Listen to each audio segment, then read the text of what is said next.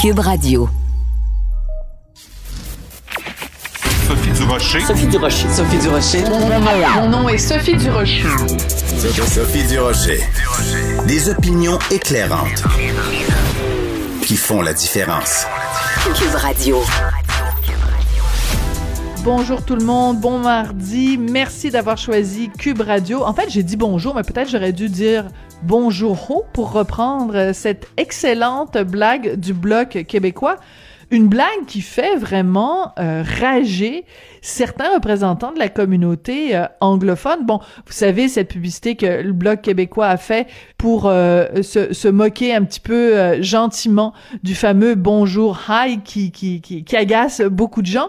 Donc, ils ont mis bonjour ho, une petite référence évidemment au ho ho ho du Père Noël. Sauf qu'en anglais, le diminutif ho, c'est aussi une insulte très vulgaire pour les femmes. Donc, comme traiter quelqu'un de, de prostituée.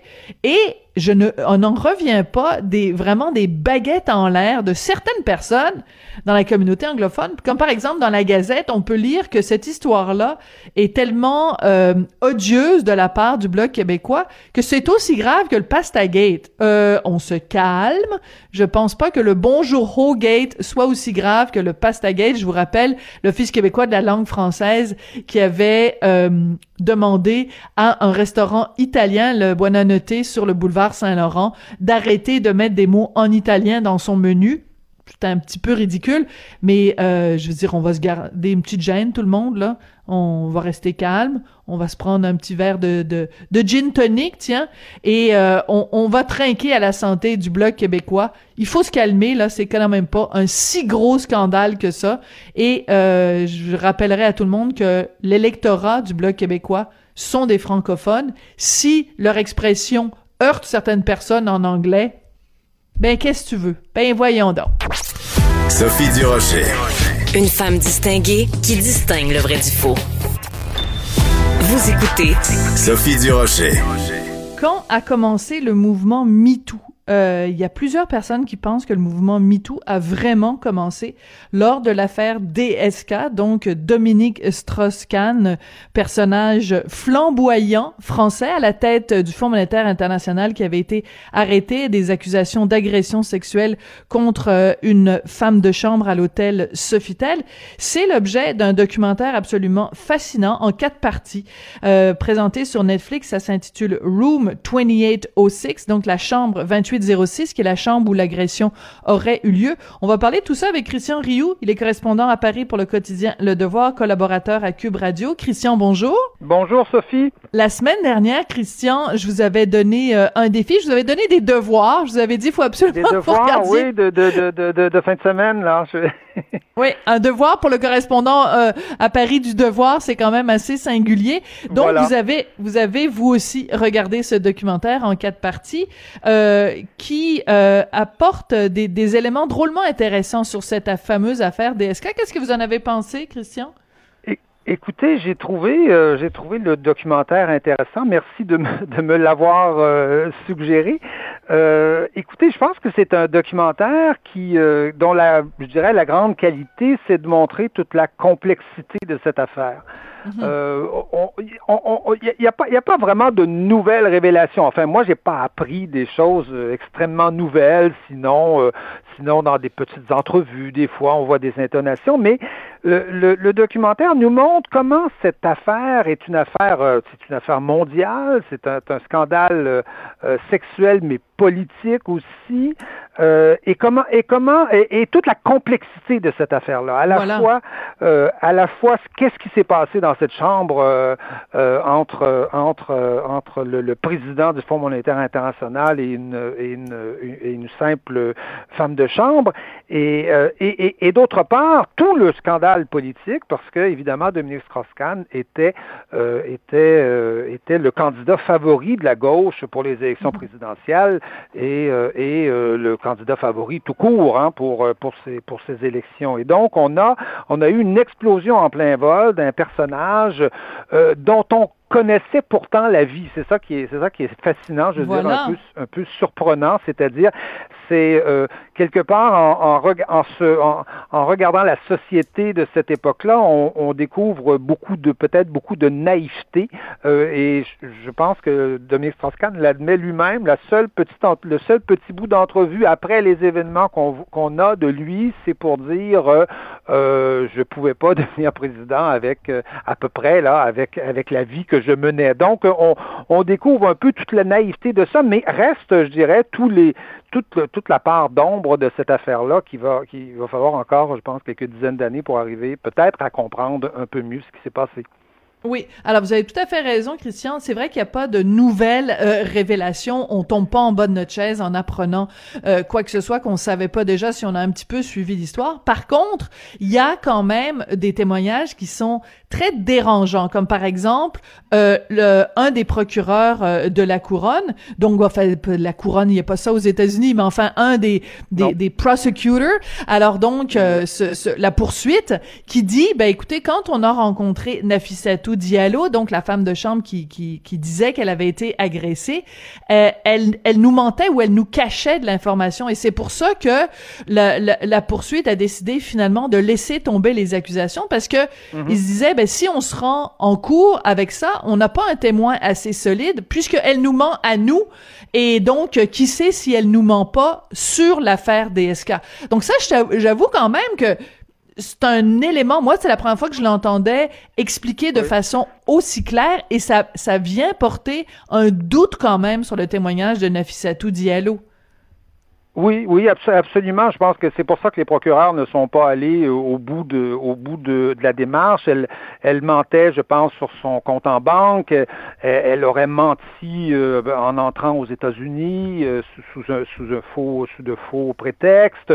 Donc, il y, a, toute une série de ça.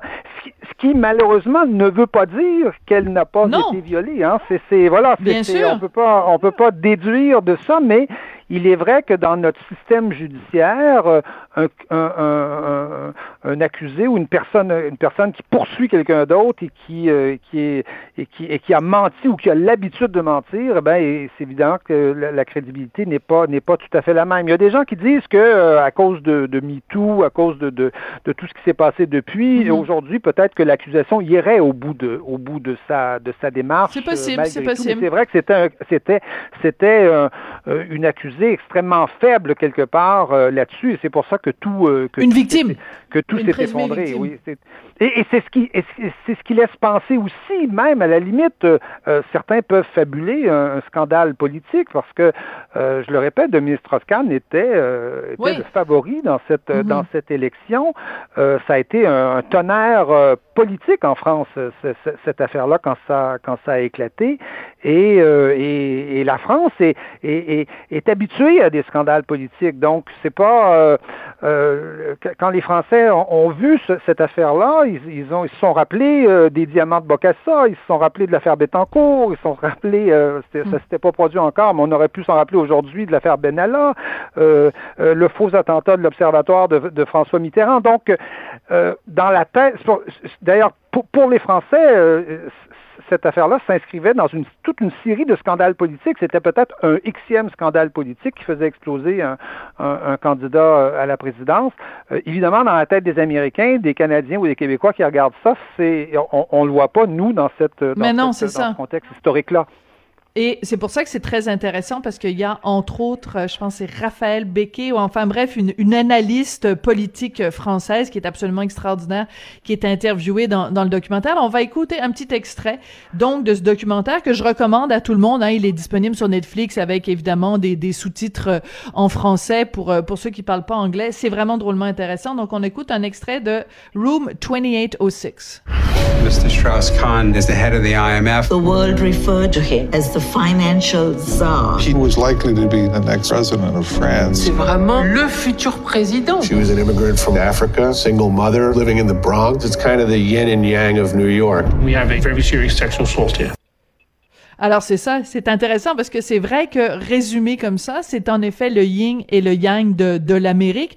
On a un homme blanc, puissant, connu, et euh, comme présumée victime, une femme noire immigrante. Donc c'est vraiment là les deux les deux euh, euh, symboles de, de, de, de des différences de classe ou des différences raciales aux États-Unis. Là, c'est, c'est absolument on, hallucinant. On peut pas imaginer plus opposé, hein. Plus, euh, plus, on peut pas imaginer plus loin. Euh, euh, le, le, riche qui vit à Washington, qui se promène dans tous les Hilton de, la Terre, là, pour...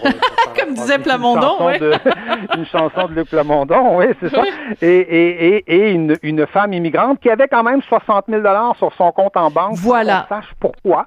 Euh, et sans voilà. qu'elle soit capable euh, de l'expliquer. Oui. Et c'est aussi, et c'est aussi particulier parce qu'à un moment donné, donc, on, on, on apprend qu'elle a appelé son, son, son amoureux, son chum, son ami qui est en prison et les, toutes les conversations euh, dans les prisons euh, sont, sont enregistrées puis les les, mm-hmm. les, les les prisonniers sont prévenus de ça. Et dans un enregistrement, on l'entend qui dit à son ami, son compagnon, euh, ne t'en fais pas, euh, le gars en question est très riche. Donc, euh, oui, ça laisse absolument. entendre quoi?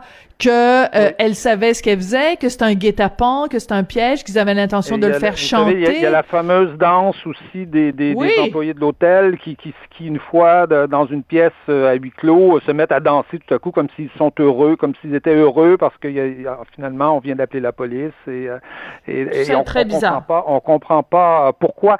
Mais vous savez, dans tout ce genre de choses, c'est euh, la vérité est jamais euh, toute blanche ou, ou, toute noire. Enfin, c'est le cas de le dire. Oui. Euh, on, peut on peut imaginer effectivement qu'il y, a, qu'il y, a eu viol, mais bon, ça, est-ce qu'on le saura un jour? On ne sait pas. On peut imaginer qu'il y a eu ça, mais on peut aussi imaginer une manipulation politique. On peut imaginer, euh, on peut on peut imaginer les deux ou ou, ou la moitié des deux quelque part. vous savez, dans dans dans, dans tout ça. Mais le, le, le documentaire est, est, est, extrêmement intéressant. Il montre la complexité de, de voilà. tout ça, et c'est très intéressant aussi de voir la, la, façon différente dont les Français reçoivent ça. Comme je vous dis, eux le reçoivent avec leur contexte historique, hein, des grands scandales mmh. politiques qui se sont produits en France. Les Américains le, le perçoivent, eux, dans leur contexte racial. Hein. Évidemment, c'est un blanc, euh, mmh. c'est une noire, c'est un, c'est un juif. Alors, d'ailleurs, euh, je pense que je vous l'avais déjà dit. Ah oui. J'ai à peu près découvert que Dominique bah, Strauss-Kahn oui. était juif. On n'avait jamais mais vu ça, c'est intéressant. avec une kippa oui, oui. en France. Jamais, jamais. Mais pour se mettre le, le, le public de son côté, mmh. il, se il se fait, il invite des rabbins à venir le visiter dans sa, dans sa résidence. Donc, on voit, on voit l'écart hein, aussi des interprétations culturelles, comment on peut interpréter les choses d'une façon en France et d'une autre façon euh, complètement différente aux, aux États-Unis. Oui, puis ça c'est intéressant aussi. Vous avez tout à fait raison, Christian, parce que euh, c'est tout à fait courant et, et, et standard aux États-Unis quand quelqu'un euh, euh, sort du poste de police et s'en va et qu'on l'amène au palais de justice pour qu'il fasse face euh, aux, aux, accusations. Le l'accusé ou celui qui s'apprête à être accusé, ben il est euh, il a il a il menotté, est menotté hein? oui. et en plus ben les, les ça arrive très souvent que les journalistes soient au courant. Donc c'est ce qu'on appelle, je pense, le perp walk, euh, perpetrator. Oui. Donc c'est euh, on, on, fait déambuler rien de moins euh, celui qui est qui est accusé. Et ben pour les Français oui. c'est totalement inacceptable. Et les, et, et les Ah, Français ah, trouvaient scandaleux qu'on a ben oui, mais, mais, en France, c'est strictement interdit par la loi. Il y a une loi qui interdit de, de, de, de, de de révéler une image dégradante du, du prisonnier. On n'a on pas le droit, la loi l'interdit formellement. Donc, c'est, vous voyez la, la différence culturelle là, qui, est, qui, est, qui, est, qui, est, énorme. Qui, est, qui, est, qui est manifeste. Bon, c'est drôlement intéressant. Écoutez, il nous reste quelques minutes. Christian, je veux absolument qu'on parle de ce qu'on appelle en France l'affaire Mila, parce que je trouve qu'au Québec, on n'a pas du tout suivi ou très peu cette histoire-là brièvement, c'est quoi l'affaire Mila et c'est quoi le dernier rebondissement dans cette affaire-là? Oui, écoutez, ben, Mila, c'est une jeune fille qui, euh, qui est une lycéenne, hein, euh, cégepienne, euh, qui avait 16 ans, qui doit en avoir à peu près 17 aujourd'hui, qui en janvier dernier discutait avec ses amis sur les réseaux sociaux et se faisait se faisait insulter parce que parce qu'elle est lesbienne, elle se dit lesbienne, et qui donc c'est farci d'une grande envolée contre l'islam avec des mots extrêmement vulgaires, dénonçant cette religion, euh, euh, et je, je, vous passe les, les qualificatifs. Euh, c'est le genre de choses qui, peut, qui pourrait arriver à n'importe qui, hein. on pourrait parler de, de, de, de, de l'Église comme ça, sauf que là, s'en est suivi une espèce de spirale folle sur Internet et de, menaces de mort qui ont mm-hmm. amené l'exclusion de Mila de son, de son lycée à l'époque, et on lui en avait cherché un autre, et on l'a, elle s'est retrouvée dans un lycée militaire. euh, pensionnaire euh, et, euh, récemment on a appris que elle était retournée sur les réseaux sociaux et comme dans une conversation là encore avec des avec des amis comme les jeunes en ont en ont tout le temps elle avait elle avait laissé entendre où elle était enfin on pouvait deviner du moins quel était son quel était son lycée et là elle a été à nouveau exclue du lycée elle est pas elle est pas elle est pas renvoyée là elle est exclue Mhm. pour pour un certain temps mais c'est que dans chacun des cas, on, on- évidemment, les, les- les administrations scolaires craignent pour euh, les attentats.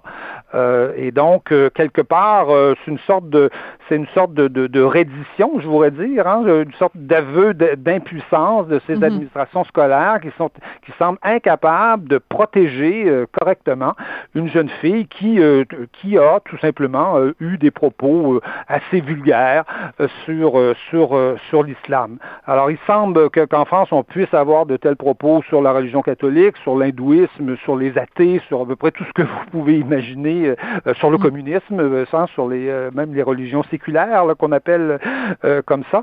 Euh, et, et- mais il semblerait qu'on puisse pas l'avoir sur l'isl- sur, sur l'islam. Vous savez que dans les pays euh, musulmans, le blasphème est encore Blasphème, euh, dans mhm. certains pays euh, puni de mort.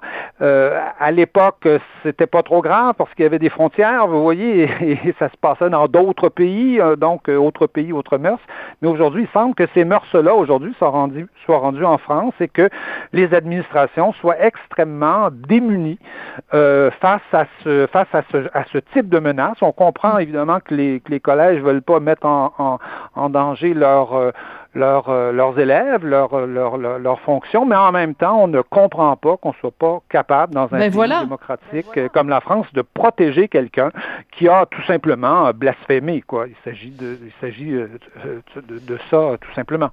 Et, et j'entendais euh, dans je ne sais trop quelle émission française euh, quelqu'un, une femme qui disait ben écoutez, c'est vraiment la, la goutte qui fait déborder le vase parce que si même l'armée ne peut pas nous protéger, ne peut pas protéger un, un citoyen français, je veux dire, euh, c'est quoi la prochaine étape? là? Je veux dire, si même au sein d'une académie militaire, on n'est on pas capable de protéger et qu'on a peur à ce point-là euh, des attentats ou des ou des menaces à, à l'intégrité physique, ben qui va nous protéger? Et ce que je trouve terrible dans toute cette histoire-là, c'est que euh, c'est bizarre, hein, parce qu'en France, il y a tout un, un courant féministe qui est toujours prêt à euh, se porter à la défense de n'importe quelle femme qui est euh, attaquée ou même une micro-agression.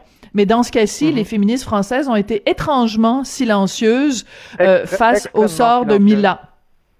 Absolument. Il se, il se passe euh, avec Mila ce qui s'est passé, vous savez, en 2016 à Cologne, quand il y avait eu sur la euh, un contente que vous en premier- un parliez. 1er janvier euh, ou un jour de l'an euh, des agressions sexuelles par dizaines sur une place euh, publique, comme c'était commis par des immigrants ou des réfugiés.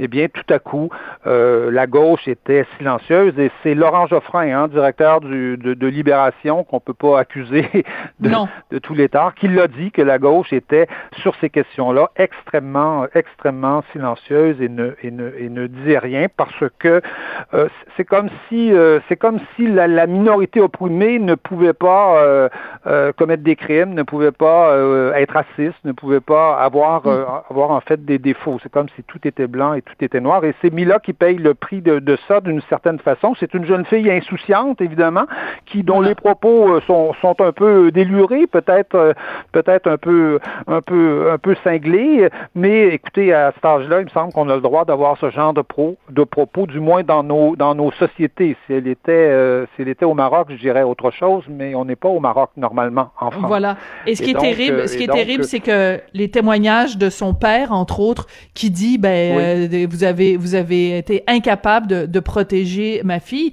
et les, les différents témoignages de Mila, justement, qui dit, ben, je retrouverai jamais ma vie d'avant. Cette fille-là, Oui.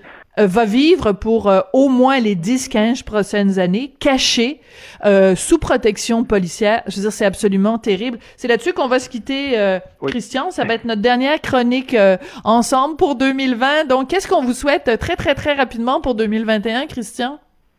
Euh, écoutez, euh, souhaitez-moi des, des, des fêtes euh, apolitiques. Vous voyez, vous savez, le- à notre époque, je, non, non, je, je trouve qu'on vit des, des, des années, des, des, des périodes où la politique envahit tout. Euh, où l'idéologie est partout. Euh, dans les rapports humains, la moindre petite, le moindre petit geste aujourd'hui que vous posez, la moindre petite phrase justement que vous que vous que vous avez sur euh, internet, tout ça est interprété politiquement. Vous êtes raciste, vous êtes ci, vous êtes ça. Souhaitez-moi euh, un havre de paix pendant pendant deux semaines là. Bon, parfait. et loin de l'idéologie et de la politique.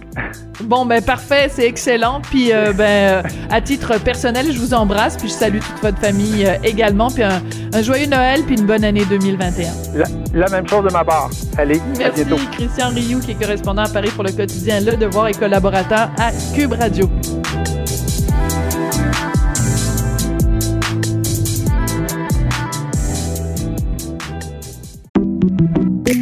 Merci, c'était vraiment délicieux. vous reviendrez là. Ah oui, vraiment, vraiment bon. Merci. Faites attention. Ah oui. OK, salut, à la prochaine. Votre auto, c'est un espace où vous pouvez être vous-même. Hey, c'était pas mangeable comme repas. Ouf. Elle mérite d'être bien protégée et vous méritez d'être bien accompagné. Trouvez la protection la mieux adaptée à votre auto avec Desjardins Assurance et obtenez une soumission en quelques clics sur desjardins.com.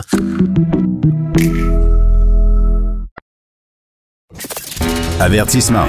Cette émission peut provoquer des débats et des prises de position pas comme les autres. Vous écoutez Sophie Durocher. Le 3 décembre, il y a un homme qui avait euh, fait une tentative de meurtre sur son ex-conjointe, tentative extrêmement violente, puisqu'il l'avait battu à coups de massue. Cet homme-là, donc, a été condamné à 15 ans de prison. Et au palais de justice de Montmagny, quand le juge a rendu la sentence, le juge Sébastien Prou, il a eu ces mots. Il a dit Rarement a-t-on vu un crime aussi répugnant, sordide et horrible. La victime dans cette affaire répugnante, sordide et horrible, c'est Vicky Langlois. Elle est au bout de la ligne. Madame Langlois, bonjour. Bonjour. Madame Langlois, première question, comment allez-vous aujourd'hui? Je vais bien. Vous allez bien? Oui, Euh, quand euh, on, je décrivais tout à l'heure euh, cette agression battue à coups de massue, vous avez eu de nombreuses fractures au visage, vous avez perdu l'usage d'un de vos yeux, vous avez maintenant un casque pour maintenir votre crâne et votre cerveau en place. Les séquelles de cette agression sont énormes deux ans plus tard. Est-ce que cette sentence sur votre agresseur, ça aide à guérir? Non, la sentence ne guérit rien. Je l'ai déjà dit, je répète, la sentence ne guérit rien. Je suis contente, par contre, que le processus judiciaire se, se, termine enfin, parce que ça fait deux ans que ça, ça dure. Oui. Décrivez-moi ces deux ans-là de, de, bataille euh, judiciaire. Est-ce qu'il y a des moments où vous avez été découragé, où vous trouviez que le processus était trop compliqué? Oui, absolument. Il y a eu des moments où j'ai trouvé que le processus était euh, surtout très long. Oui. J'espérais toujours. Moi, je suis toujours dans un. J'espère toujours à émerger de tout ça. Là, c'est en mode survie, c'est c'est normal. Puis là, j'avais l'impression qu'on continuait de me traîner dans ça en étirant les délais là. Parce que. J'ai eu même un, moment pour. Euh, parce qu'il y a, il y a des euh, il y a l'arrêt Jordan qui, euh, qui protège les accusés contre euh, les délais trop longs. Mais il n'y a pas rien qui est mis en place pour les victimes à ce niveau-là. Mais j'ai eu peur un moment que lui puisse avoir recours. Mais bon, hmm. au final, on m'a bien expliqué que le procureur de la couronne a fait un très bon travail, m'a rassuré, m'a dit que c'était pas le cas et que ça, ça ne pouvait pas arriver dans mon cas. Heureusement, parce que vous imaginez si, après toutes ces démarches-là, votre agresseur s'en était sorti sur une simple question de délai, alors que vous, vous souhaitiez justement que, que, les, euh, que la justice soit rendue euh, le, plus vite possible. Donc, euh, c'est important de mentionner que cette agression-là, qui a eu lieu il, y a, il y a plus de deux ans, ça avait été précédé de d'un harcèlement carrément de votre ex-conjoint. Là. Votre vie a été un enfer pendant plusieurs mois avant le jour de l'agression pendant un mois, pas plusieurs mois. C'est ça a été concentré en un mois suivant la, rupture. Là. Qu'est-ce qui s'est passé pendant ce mois-là, Madame Langlois? Ben, euh, monsieur a fait preuve d'un certain acharnement là, de par des actes euh, dirigés, des actes euh, malveillants dirigés contre moi. Là. Vous, vous hésitez un petit peu à nous donner euh, les détails? Mais je, j'aime pas de j'aime pas tomber dans ces détails-là. Je trouve ça un peu. Mais Monsieur est allé jusqu'à euh, saboter mon système de freinage sur ma voiture. Et moi, j'habite, faut savoir ma situation. J'habite sur ma maison et sur une, espèce de colline, donc j'ai une montée. Hmm. Donc ce matin-là, j'ai eu peur, pas seulement pour moi, mais pour la vie euh, j'aurais pu faire, j'aurais pu blesser des gens là parce que c'est une, route principale qui est tout en bas. Euh, j'ai eu très peur ce matin-là.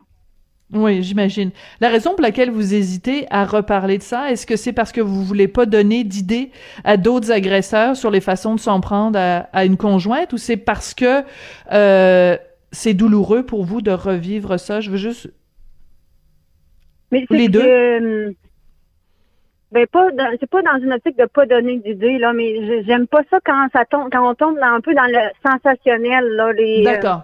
je respecte ça, Madame je me, sens, je me sens comme si j'étais un fait divers euh, quand on tombe dans les détails de, des choses haineuses là. Je sais pas si vous comprenez ce que je veux dire. Ben tout à fait. Puis euh, là n'était évidemment pas mon intention, Madame Langlois, et je, vais, je vais tout à fait respecter, euh, tout à fait respecter ça. Et vous avez tout à fait raison. Votre histoire est une histoire unique. Euh, ça n'est pas un fait divers. C'est, mais en même temps, votre histoire, elle est, elle s'inscrit dans un dans une société où on ne protège pas suffisamment les victimes de violences conjugales. C'est pour ça que votre témoignage est important parce que normalement euh, sachant les euh, différentes formes de harcèlement de votre ex-conjoint à votre égard, on aurait dû mieux vous protéger. Ce qui est arrivé il y a deux ans, cette agression à la massue, n'aurait pas dû arriver. En effet. Euh, ben, c'est toujours plus facile à dire avec le recul, mais effectivement, j'ai encore des difficultés à m'expliquer que ça ait pu se rendre là. là. Parce que vous, vous ne, est-ce que vous, vous aviez imaginé qu'à un moment donné, sa, sa haine ou sa colère soit si euh, grande qu'il pourrait comme ça vous en prendre, il vous a laissé pour morte? Oui. C'est, vraiment miraculeux que je puisse, que je, que je me sois réveillée, là. Je, suis consciente de, de la chance que j'ai d'être en vie, là. Euh, mais euh, moi, jusque jusqu'au presque dernier moment, là, je le croyais pas capable de me, de, s'en prendre à moi physiquement. Je pense que c'est le cas de beaucoup de victimes aussi, là. On ne croit pas que cette violence-là possible. Je, je, le croyais capable de me faire du mal parce que là, je savais, il, il volait mon, il venait voler mes, euh, mes compteurs d'électricité la nuit à la maison. Il, il a eu, euh, il a fait plusieurs choses, là je le croyais capable de beaucoup de choses, mais sans prendre à moi physiquement, jusqu'au dernier moment, je disais, mais j'avais peur quand même, mais je, disais que c'était impossible. Le message que vous voulez envoyer à des gens, des femmes ou des hommes qui euh, nous écoutent en ce moment ou qui connaissent quelqu'un qui est euh, victime comme ça de, de violence euh, conjugale ou de ou de, de violence, de harcèlement de la part d'anciens amis ou d'anciens conjoints, ce serait quoi votre message, Madame Langlois?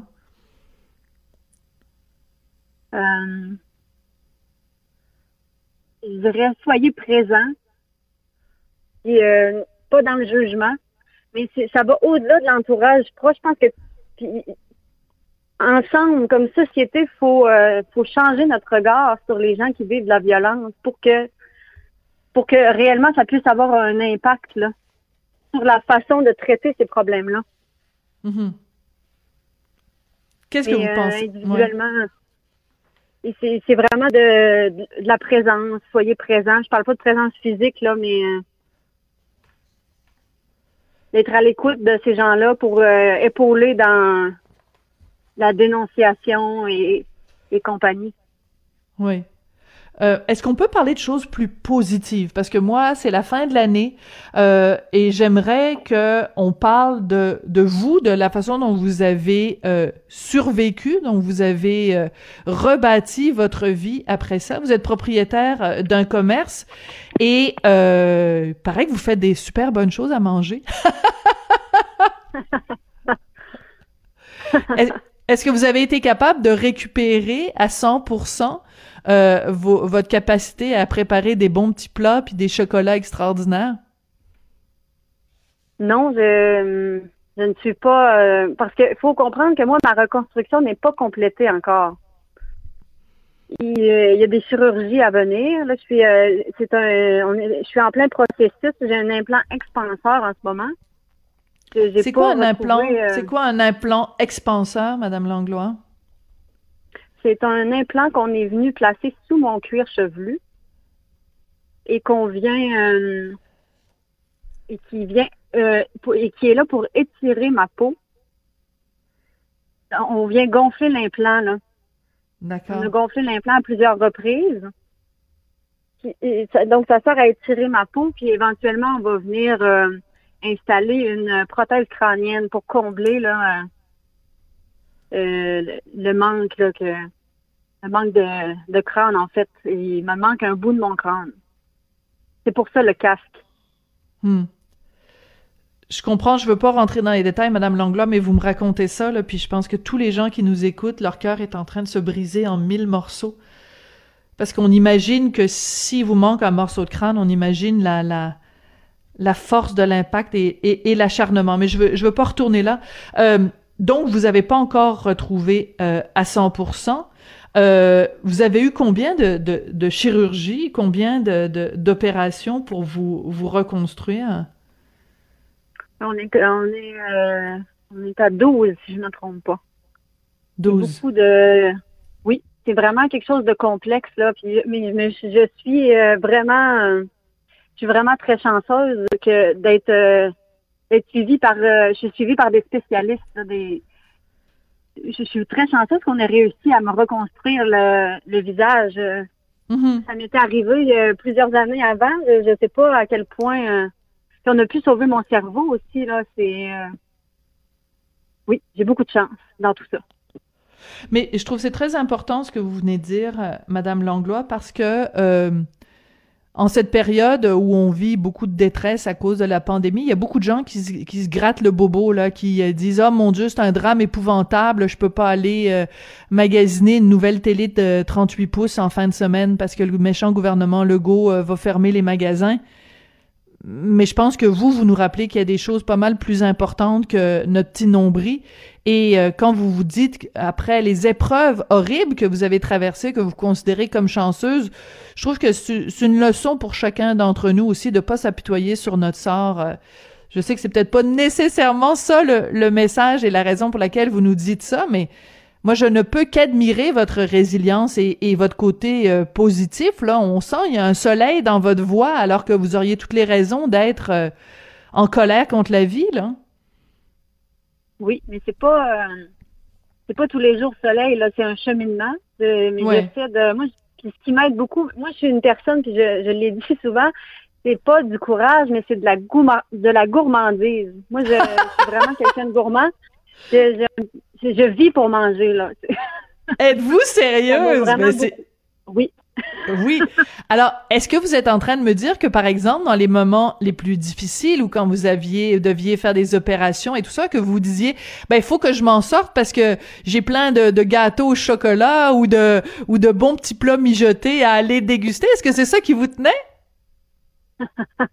mais, euh, mais, ça, oui, quand même, mais souvent, quand j'ai été hospitalisée après les chirurgies, c'est dans les premières choses que je demande au personnel infirmier, est-ce que je peux manger? Ah. mais, c'est bien.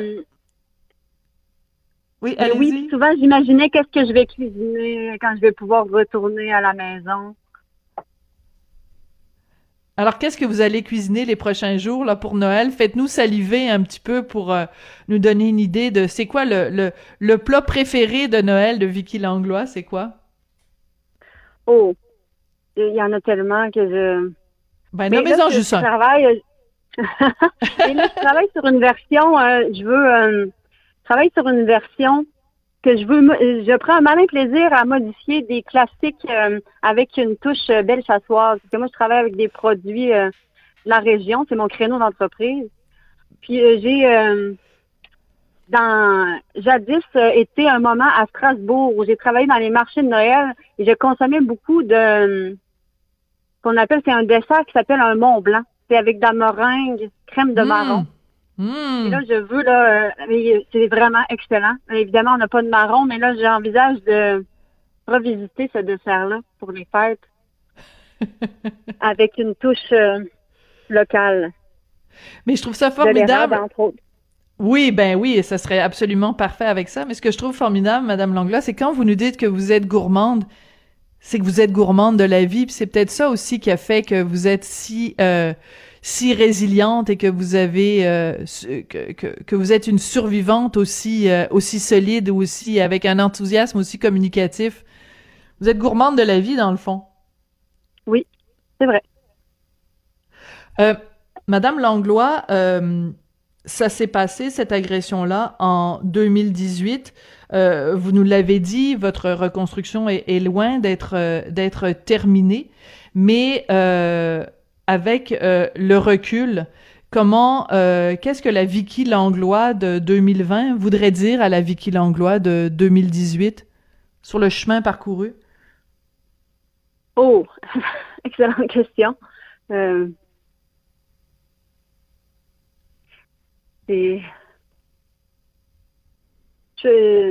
au final, puis je pense que ça, dans la souffrance, souvent on voit c'est le vrai qui apparaît en surbrillance là. Hmm. C'est c'est c'est ça que je dirais que je retiens, mais que dire à la Vicky de 2018. euh, j'ai tellement, mon Dieu, j'ai- il y a tellement de chemin parcouru dans les deux dernières années. Tu vas t'en sortir? Oui. C'est ça que vous lui J'ai diriez? confiance, euh, oui. Hmm. Tu vas t'en sortir. Ben écoutez, c'est vraiment un cas où euh, on pourra en effet dire en 2020, ça va peut-être pas ça va bien aller, mais ça va mieux aller. Madame Langlois, merci beaucoup d'avoir pris le temps de nous parler euh, aujourd'hui, d'avoir partagé votre euh, témoignage. J'espère avoir pas été trop euh, intrusive et euh, j'espère avoir euh, suffisamment respecté votre euh, votre intimité. En même temps, c'est une histoire qui doit être racontée pour sensibiliser les gens. Je vous souhaite euh, beaucoup de, de courage puis un super beau temps des fêtes. Puis j'ai assez hâte de goûter vos votre Mont Blanc au sirop d'érable. Ah, c'est encore euh, en processus de développement. Ah ben je vous fais confiance. Euh, je pense que vous allez tout à fait réussir à marier ça avec le, le terroir de Bellechasse. Je suis absolument pas inquiète. Merci beaucoup, Madame Langlois. Ben, merci à vous. Puis j'espère que je que le fait que je parle, je le fais beaucoup dans cette optique-là, puisse on- qu'on puisse avancer euh, dans le dossier de la protection pour euh, qu'on puisse vraiment y aller avec des mesures concrètes pour protéger les femmes. Je ne me suis pas relevée pour rien. Je me suis toujours dit qu'un jour j'allais parler de mon histoire pour que ça change. J'espère que ça pourra au moins un petit peu faire Absolument. avancer. C'est ça qu'on souhaite en effet, euh, Madame Langlois, et c'est exactement la raison pour laquelle je trouvais important de vous parler aujourd'hui pour envoyer ce message-là euh, et à la société civile et bien sûr au gouvernement et aux forces policières de mieux protéger euh, les victimes. Je pense que c'est absolument essentiel. C'est ce qu'on va souhaiter, tiens, pour 2021, que les mentalités Oui, changent oui, voilà. et puis que le gouvernement bouge. Hein? On se souhaite ça euh, euh, en dessous du ça, oui. En dessous du sapin de Noël. Merci beaucoup, Madame Langlois. Joyeuse fête à vous. Merci, merci beaucoup. Vicky Langlois, donc, a été euh, victime de violences euh, conjugales. Vraiment euh, une histoire euh, de, de résilience et de survie. Donc, son ex-conjoint qui a été condamné il y a deux semaines à 15 ans de prison.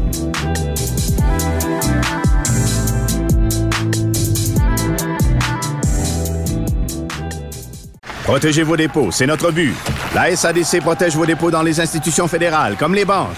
L'AMF les protège dans les institutions provinciales, comme les caisses. Oh, quel arrêt! Découvrez ce qui est protégé à vos dépôts sont protégés.ca. Sophie Durocher. Entendez les dessous de sa dernière chronique. Cube Radio. Vous connaissez l'hôpital Maisonneuve-Rosemont à Montréal. Ils sont en ce moment en période de le- levée de fonds pour la fondation de l'hôpital Maisonneuve-Rosemont avec un message très particulier qu'on écoute à l'instant. Je suis un rescapé un survivant de la Covid-19. Je dois aujourd'hui d'être en vie à l'exceptionnelle énergie et au professionnalisme de l'équipe des soins intensifs de l'hôpital Maisonneuve-Rosemont. Cet homme euh, qu'on vient d'entendre, c'est François Queneau. Il est au bout de la ligne. Monsieur Queneau, bonjour. Oui, bonjour Madame Durocher. Vous êtes euh, un survivant, un rescapé de la COVID. Alors, pour faire taire les complotistes et les conspirationnistes, c'est plus qu'une simple grippe, la COVID.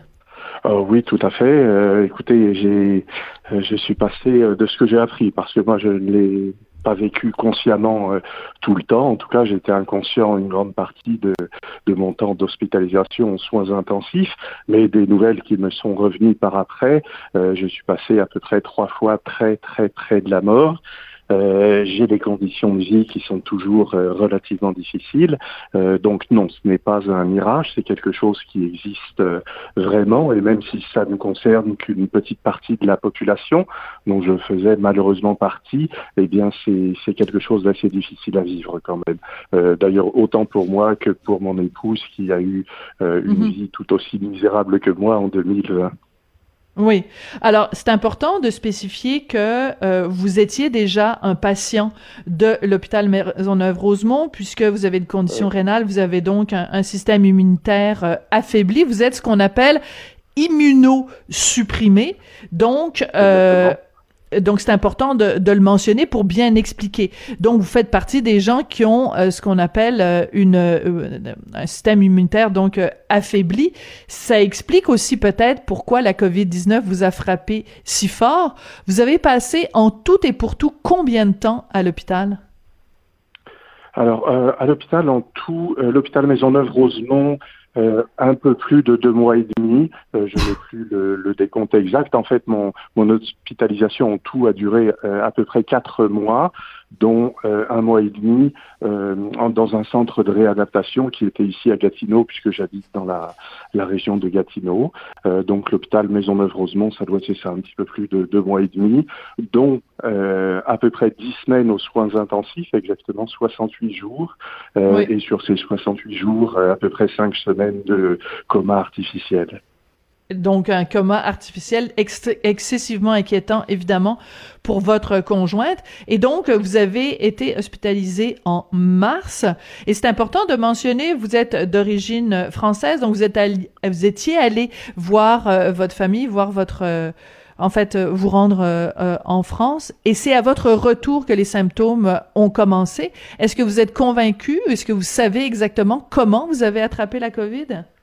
Alors, euh, exactement comment, non, mais j'ai quand même une, idée assez précise euh, qui est presque une conviction euh, dans l'avion du retour ou à l'aéroport, puisque en fait j'étais allé pour les obsèques de ma mère. je suis resté un peu par la force des choses confiné en France, mhm. puisque je devais régler beaucoup de, de, papiers pour le notaire, donc je ne suis pratiquement pas sorti. Euh, j'ai rencontré principalement, évidemment, toute ma famille euh, et quelques amis proches. Aucun de, aucune de ces personnes, en fait, n'a euh, eu de symptômes ou n'a été frappé par la Covid après. Donc, mhm. ça aurait été surprenant que je l'attrape de ces gens-là ou que je l'ai eu à l'époque et je, je leur ai communiqué à, j'ai dû rencontrer une trentaine de personnes en tout. Donc, ce serait assez surprenant que personne ne l'ait eu. Et je suis reparti donc de, de ce confinement pour prendre l'avion. Donc pour moi, il est presque certain que c'était soit à l'aéroport en partant, puisque dans le le, le, le, salon où j'attendais l'avion, en fait, beaucoup de gens euh, revenaient de euh, vers le, le, Canada en venant mhm. d'Espagne et d'Italie, qui étaient deux des pays ah, les oui, plus touchés à foyers. Mm. oui, exactement. Et puis honnêtement, on était à la 10 mars.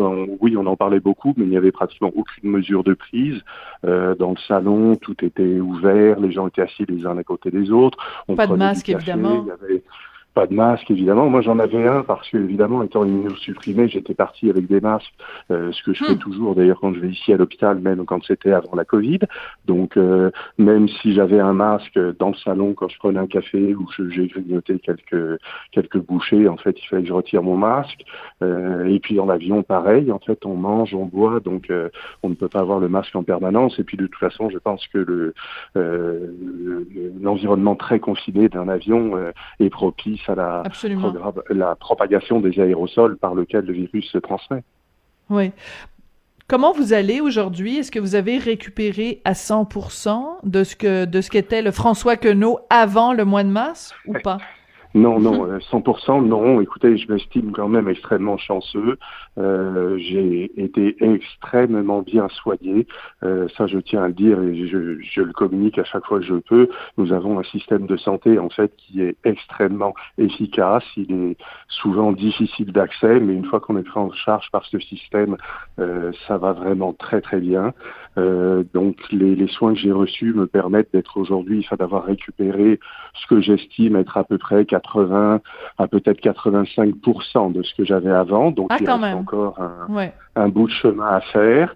Euh, je garde toujours une certaine faiblesse musculaire. J'ai encore un petit peu de, de névralgie. Mais globalement, en fait, je, je m'estime très chanceux de la santé que j'ai aujourd'hui, même si elle n'est pas ce qu'elle est, ce qu'elle était avant, euh, parce que ça aurait pu être bien pire. Oui. Ben oui, vous nous l'avez dit tout à l'heure, vous avez frôlé la mort euh, à, trois reprises. Les médecins pensaient vous perdre. Finalement, vous vous êtes euh, accroché. Et euh, je, suis curieuse de savoir, Monsieur Queneau, donc vous avez choisi, vous avez accepté de faire partie de cette campagne pour la fondation de l'hôpital Maisonneuve-Rosemont parce que vous voulez lancer un message à la population dont, de donner des sous pour aider l'hôpital. Mais au-delà de ça, quel message voudriez euh, envoyer aux, aux covidios, là, aux gens qui ont des comportements où ils font pas attention, ou euh, ils font des, mariages avec 200 personnes, ou ils font danser dans un centre d'achat, où ils disent, euh, ben moi, dans le temps de Noël, euh, je vais faire le party, on va être 30 à la maison, puis en way donc, tigadou, laïlaï, on va chanter autour du sapin. Qu'est-ce que vous voudriez leur dire à ces gens-là, Monsieur Queneau? Bah, je, je suis pas sûr d'avoir grand-chose à leur dire directement, si ce n'est que euh, tout débat est toujours possible. On peut avoir les, euh, les idées qu'on a. On peut même s'y tenir euh, euh, contre toutes les, les évidences en fait qui, qui, peuvent se montrer tous les jours. ceci dit, en fait, nous vivons dans une société en fait où nous sommes censés avoir un, un, comportement démocratique. Donc, il me paraît, au-delà des idées, impératif en fait de respecter les règles de santé publique parce que c'est quelque chose de communautaire et nous devons tous protéger la communauté. Donc même si euh, les, les, malades dont j'ai fait partie ne sont qu'une petite minorité, euh, ça ne veut pas dire qu'on doit avoir des comportements qui mettent en, en danger ces personnes-là. Donc mm. le, le, principe de précaution doit toujours s'appliquer euh, hmm. quelles que soient les, les circonstances. Et euh, même si la période semble un petit peu longue à passer parce que malgré la vaccination, je pense qu'il faudra se faire trop de d'idées. 2021 va être encore un petit peu une année assez longue. Il euh, faut prendre son mal en patience et se dire que on travaille tous pour le bien commun et c'est ça qu'il faut respecter. Mais le débat d'idées est toujours possible je rien contre ce que ces gens-là s'expriment, mais il faut respecter les, les règles en fait qui protègent la communauté. Oui, c'est assez intéressant sur le site de l'hôpital euh, Maisonneuve-Rosemont, enfin plus précisément de la fondation, il y a un, un, un journal d'un survivant. En fait, c'est un journal qui raconte vraiment étape par étape, quasiment jour par jour, toutes les étapes de votre hospitalisation, les moments de, de découragement, les moments d'espoir et tout ça, quand vous relisez ça, est-ce que vous vous dites, oh mon Dieu, à qui c'est arrivé cette histoire-là? Est-ce que vous avez de la difficulté à dire, mon Dieu, c'est moi, François Queneau, c'est mon histoire?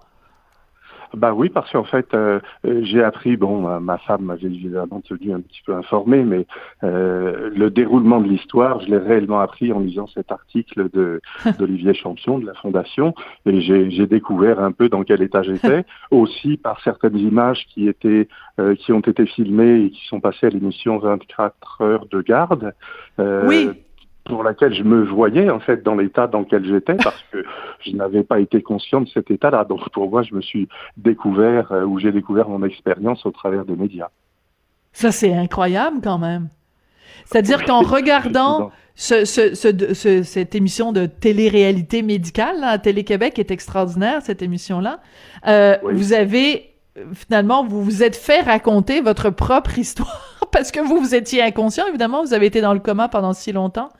C'est fascinant quand même. Oui, c'est quelque chose d'assez inhabituel, effectivement. Euh, euh, d'ailleurs, euh, je ne m'attendais pas, en fait, à mon réveil à l'hôpital après cinq à, au bout de cinq à six semaines à peu près, a dû se faire très progressivement parce que je n'ai jamais été surpris de l'endroit où j'étais, de ma condition, où j'étais dans une, une, situation où tout me paraissait naturel. Donc, je n'avais pas eu conscience de ce qui s'était passé avant. Donc, je l'ai vraiment découvert en lisant ce, ce qui semblait être un roman, était l'histoire d'une petite partie de ma vie. Oui. Euh, euh, un des médecins qui s'est occupé de vous, le docteur euh, François Marcoux, était interviewé à, votre propos et il disait, ben, Monsieur Queneau, il s'en est sorti parce qu'il s'est accroché à la vie. Ça, ça, vous paraît une juste description? Est-ce que vous étiez conscient qu'en effet, vous vous accrochiez à la vie ou pour vous, c'était simplement une évidence? Euh, non, c'était très inconscient en fait. je dirais que principalement, euh, je dois un petit peu ma, ma vie, euh, comme l'avait avoué le docteur Marquis, euh, à ma femme, qui elle a fait le relais en permanence, euh, en hmm. appelant tous les jours, même plusieurs fois par jour, l'équipe des soins intensifs pour avoir évidemment des nouvelles, mais aussi pour leur parler, leur dire que non, il fallait continuer les traitements, que j'allais m'en sortir, que j'étais capable, que donc en fait il y a eu. Une elle motivait l'équipe médicale, oui. Elle motivait l'équipe médicale? Oui, puis demandait de, de, me faire passer des messages en disant qu'elle était là, que qu'elle hmm. m'aimait, qu'elle pensait à moi, qu'il fallait que je m'accroche. Ou alors inconsciemment, c'est sûr qu'il y a des choses qui se euh, qui se passent. Moi, je n'en ai pas eu euh, souvenir puisque le, le, niveau de sédation que j'avais ne me permettait pas de, de, garder des souvenirs de ce qui se passait. Mais euh, ça ça a marqué quelque chose qui a qui a vraiment fonctionné en fait vous savez que vous êtes en train de me faire pleurer parce que je trouve que c'est une non mais c'est comme une histoire de Noël. Cette femme qui vous aime tellement qu'elle appelle constamment à l'hôpital pour faire passer des messages et vous qui êtes euh, inconscient qui êtes dans le coma et c'est sûr que l'amour est plus fort que tout l'amour est plus fort que la police ça on le savait. Mais là on découvre que l'amour est plus fort que la Covid. C'est vous êtes, euh, si vous l'aviez pas déjà épousée, il faudrait que vous l'épousiez. Cette femme-là, elle est extraordinaire, Geneviève. Ah bah oui, ça je n'en ai jamais douté. Hein. Je pense qu'on est ensemble euh, pour cette raison. Enfin, c'est une des raisons en tout cas. Et euh, non, non, comme vous dites, effectivement, l'amour est plus fort que tout. Oui. Euh, et ça a été euh, difficile, j'imagine, aussi pour elle, parce que même une fois que vous avez été euh, sorti de l'hôpital, bon, il y a toute cette convalescence, et puis pendant 14 jours, il faut quand même faire la quarantaine. Donc, d'après ce que je comprends, vous êtes entré à l'hôpital début mars, mais vous n'avez pu la voir physiquement que au mois de juillet. Oui.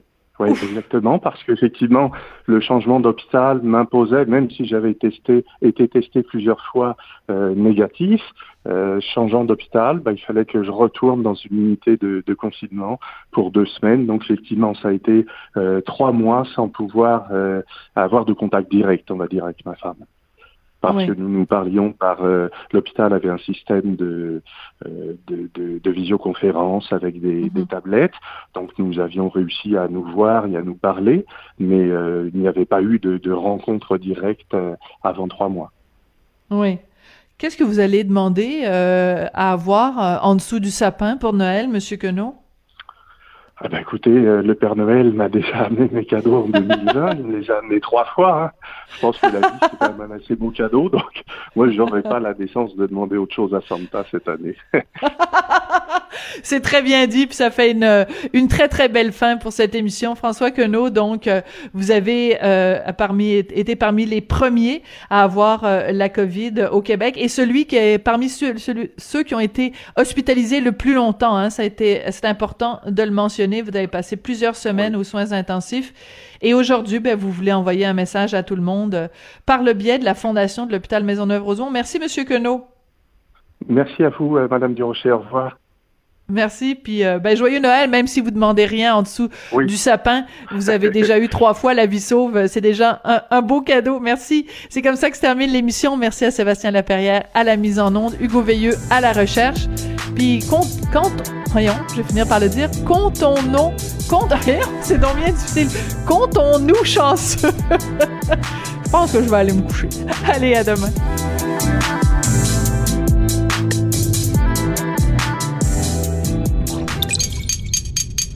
Cube Radio.